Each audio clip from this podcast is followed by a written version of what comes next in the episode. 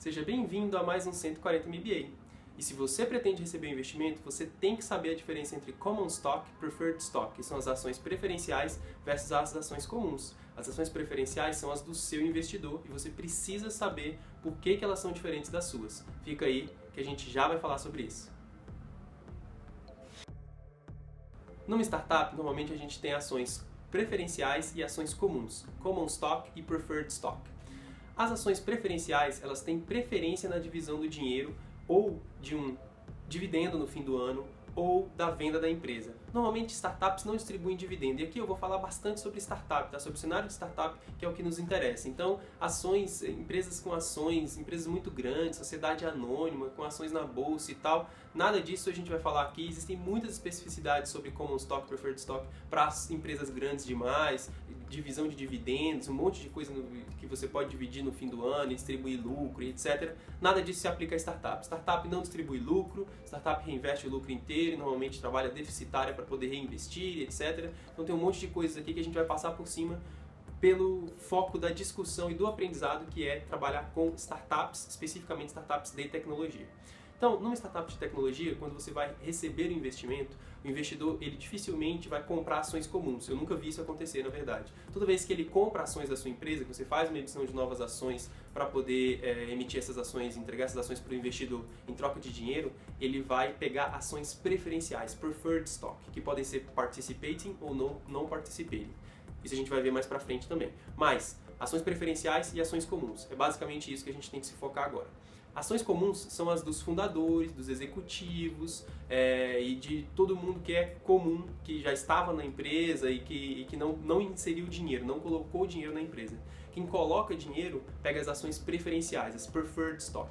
E o que, que as preferred stock dizem? Elas dizem que quando há um evento de liquidez na empresa, seja dividendos, seja a venda da empresa, que é o que a gente vai focar aqui, quando há um evento de liquidez, os preferred stock pegam o dinheiro antes, antes de acontecer a divisão. E isso pode gerar uma surpresa para quem tem common stock na hora da venda da empresa. Por quê? Veja bem. Normalmente, as ações preferenciais elas têm um retorno garantido de X sobre o investimento. 1x, 2x, 3x. Isso quer dizer que o investidor sempre vai pegar numa, num evento de liquidez da empresa pelo menos aquele 1x que ele investiu, ou se foi combinado assim, estiver no contrato, 2x, 3x, etc. Por exemplo, vamos supor que um investidor fez um investimento numa empresa de 50 milhões de reais. 50 milhões de reais, depois desse investimento a empresa passou a valer 100 milhões de reais. Então ele comprou 50% das ações da empresa, ficou a empresa no total agora vale 100 milhões de reais. É, ele, investiu, ele investiu 50 milhões, ele tem 50% dessa empresa, os demais sócios anteriores e fundadores, etc., tem agora é, a outra metade, os outros 50%. Então, de novo, uma empresa de 100 milhões, 50% dos investidores, 50% dos fundadores. Mas, num evento é, atípico, a empresa na verdade não foi vendida pelos 100 milhões que eles imaginavam que ela, que ela valia. Foi vendida, por exemplo, por 75 milhões, menos do que eles imaginavam. Então, numa lógica proporcional clara, se o investidor tem 50% e os demais sócios têm 50%, o investidor ia pegar metade de 75 milhões e os demais sócios iriam pegar a outra metade de 75 milhões, certo?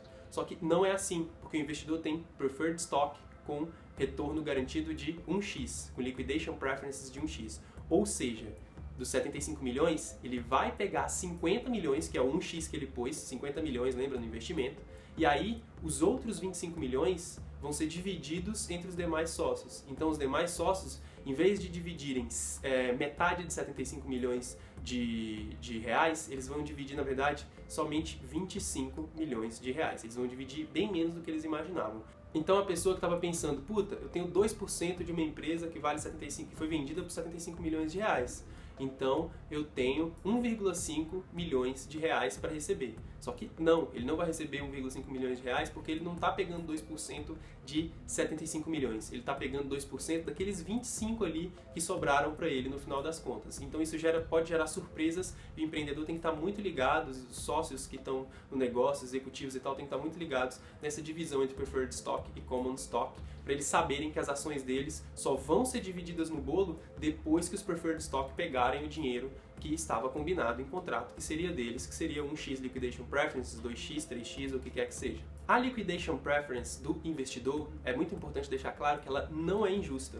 O investidor está colocando dinheiro nessa empresa e por colocar dinheiro ele tem que ter mais garantias e mais segurança de que ele vai ter o retorno sobre o investimento dele, mesmo que a empresa tome um tombo de valor, mesmo que a empresa seja vendida por menos do que eles imaginavam. Então, se o investidor colocou 50 milhões, a empresa for vendida por 60 milhões, o mercado entende, e você também tem que entender na hora de assinar o papel, que é justo que ele pegue 50 milhões, é, o investidor pegue os 50 milhões que ele tinha investido antes e só depois você compartilha o que sobrou, porque ele colocou dinheiro ali. Então a liquidation preference não é considerada injusta, não é considerada coisa de capitalista, malvado, nada disso. A liquidation preference é um mecanismo completamente comum, normal e super bem aceito é, no mundo das startups e das empresas investidas. No universo onde o investidor tem liquidation preferences de 1x, situações drásticas onde os empreendedores podem sair quase sem dinheiro nenhum no bolso ou até sem dinheiro nenhum no bolso só acontecem se a empresa for vendida por menos do que foi imaginado.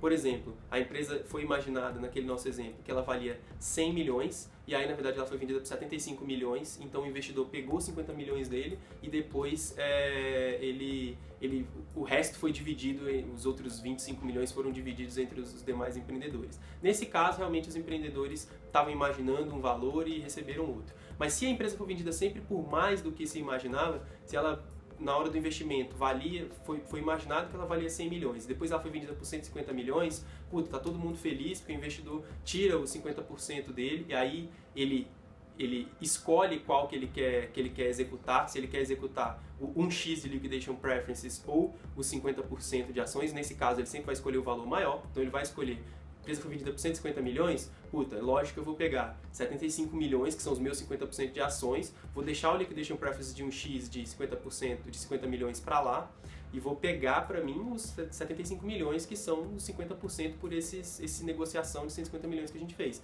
E os outros 75 milhões vão ficar é, para os demais empreendedores e tal. Então, no caso de de, de valuations, de valores maiores do que o que foi imaginado, sempre as pessoas saem felizes, sempre dá tudo certo, ou quase sempre, né? Mas, enfim, a situação é bem mais confortável. Ruim é quando você faz um investimento imaginando que a empresa vale 100 milhões e aí ela é vendida por 75 e aí há um pouco de frustração no, no caminho.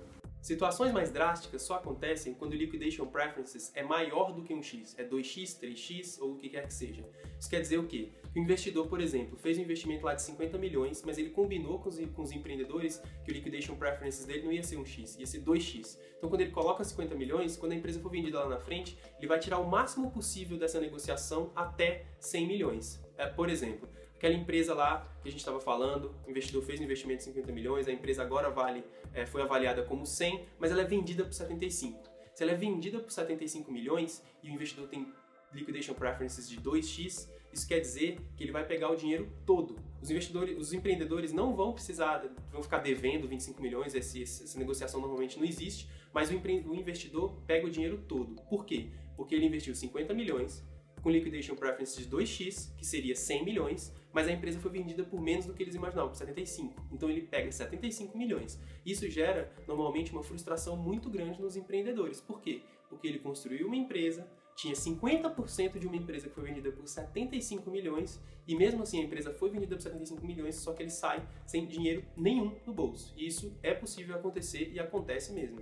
Então você tem que ficar ligado com os liquidation preferences para você não assinar o liquidation preference sem saber o que você está fazendo e com isso acabar vendendo uma empresa por vários milhões, mas pelos liquidation preferences secarem toda a toda a receita que você ia ter, todo o lucro que você ia ter aí nessa venda. Nesse nosso caso, com 2x liquidation preferences, de 50 milhões, ou seja, 100 milhões, os empreendedores só tocam no dinheiro se a empresa for vendida por mais de 100 milhões. Por quê? Porque ela, se ela for vendida, por exemplo, por 110 milhões. Se ela for vendida por 110 milhões, o, empreendedor vai pegar 10 milhões, que é o que sobra dos liquidation preferences do investidor. O investidor pega os 50 milhões dele vezes 2, que é 100 milhões, o investidor pega aquilo, reembolsa, é o retorno sobre o investimento que ele teve, e aí os 10 milhões que sobraram dessa venda de 110 milhões é o que os empreendedores vão poder tocar, é o que os empreendedores vão poder dividir. Então, no Liquidation Preferences de 2x, a, a empresa só valeria alguma coisa para os empreendedores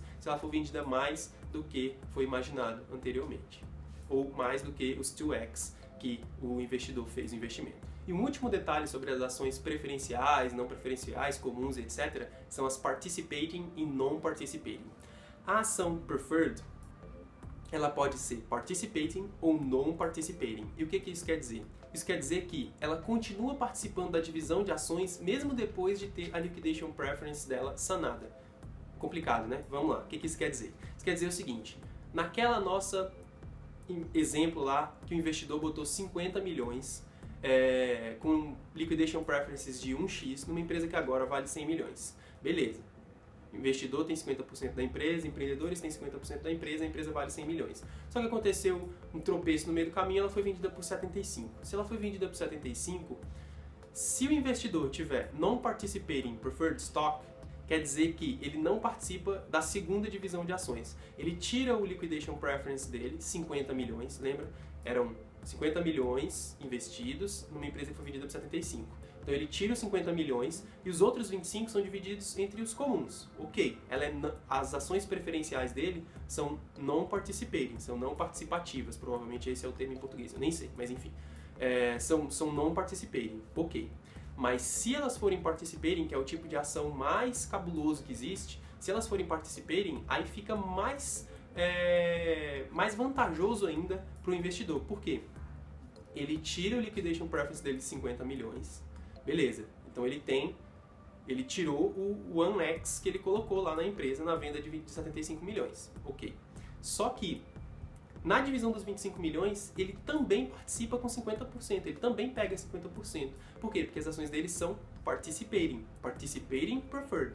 Então ele primeiro pega o preferred, 50 milhões, depois ele ainda pega 50% do que, do que sobrou, porque ele tem 50% daquele bolo. Então ele pegaria 50 milhões, depois os 25 milhões que sobraram, que era o, o montante 75, os 25 milhões, ele ainda vai pegar 50%. No final das contas, ele vai ficar com 62,5 milhões no bolso, e os empreendedores e os demais que tiverem 50% da empresa vão pegar só 50% de 25. 50% de 25 são 12,5 e aí os, os empreendedores vão pegar 12,5. Então, se o, empreendedor, se o empreendedor aceitou que o investidor colocasse dinheiro na empresa por ações participating preferred, ele sabe que ele está colocando a, as ações dele numa situação muito mais desvantajosa em relação a essas ações participating preferred, porque a common é uma ação que não vale quase nada em relação às participating preferred no caso de uma empresa ser vendida por menos do que imaginou-se que ela fosse vendida. Então, de novo, se o empreendedor aceitou, ele sabe que se a empresa dele, se ele recebeu um investimento de 50 milhões, aí a empresa valeria 100, mas na verdade ela foi vendida por 75. E o investidor tem participating preferred stock, o investidor vai tirar 50 milhões, que era o liquidation preferences de 1x dele.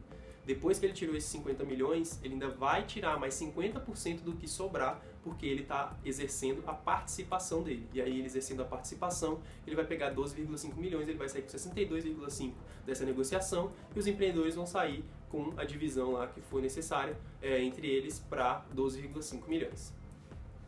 Ter conhecimento das ações participating, não participating, preferred, common é importante não só para o empreendedor, mas também para os empregados, para os executivos, para todo mundo que está pegando ações de uma startup. Quando você pega ações de uma startup, você está assumindo essa responsabilidade de ser sócio dessa empresa e você tem que saber que a sua ação comum, qual é o valor dela em relação às ações demais que existem na empresa, participarem, não participarem, com liquidation preference, liquidation preference, etc. Então, fique ligado, é, se você tem ações de qualquer empresa que seja, verifique com a gestão dessa empresa, verifique com o seu advogado, com o contador, com o seu sócio, com todo mundo, para saber qual o tipo da sua ação e quais outros tipos de ação existem nessa empresa, para você saber como você sai numa eventual negociação de venda dessa empresa. Esse foi um dos vídeos mais complexos, com certeza é, o Hugo Severo teve uma dificuldade absurda para editar isso, então é, agradeça ele também nos comentários, porque com certeza foi, foi difícil editar. É, espero que vocês tenham gostado. Puta, mandem sugestões aqui embaixo, deixem é, nos, nos, comentários o que vocês acharam desse, desse assunto façam suas perguntas. Lembre-se, entre em 140mba.com.br, 140mba.com.br. Lá você tem consultoria grátis comigo, você pode perguntar o que você quiser, eu vou respondendo assim que possível. É, eu estou dedicando algumas horas no, durante a semana, no fim da noite, nas madrugadas, para ajudar as pessoas, empreendedores que, que têm dúvidas. Deixe suas dúvidas lá. Se você tem um negócio específico que precisa de consultoria, consultoria gratuita comigo. Se você tem uma dúvida um pouco mais genérica, que pode virar pauta, deixe aqui nos comentários. Curta esse vídeo, compartilhe, passe para os seus amigos, que eu preciso de feedback para poder estar mais motivado a continuar produzindo esse tipo de conteúdo. Muito obrigado a todos vocês que estão assistindo, a todo mundo que compartilha. Muito obrigado ao Hugo Severo por estar é, editando esse vídeo aqui e colocando eles nas plataformas, etc. Também está disponível como podcast, também está disponível na fanpage no, no Facebook. Valeu e até breve.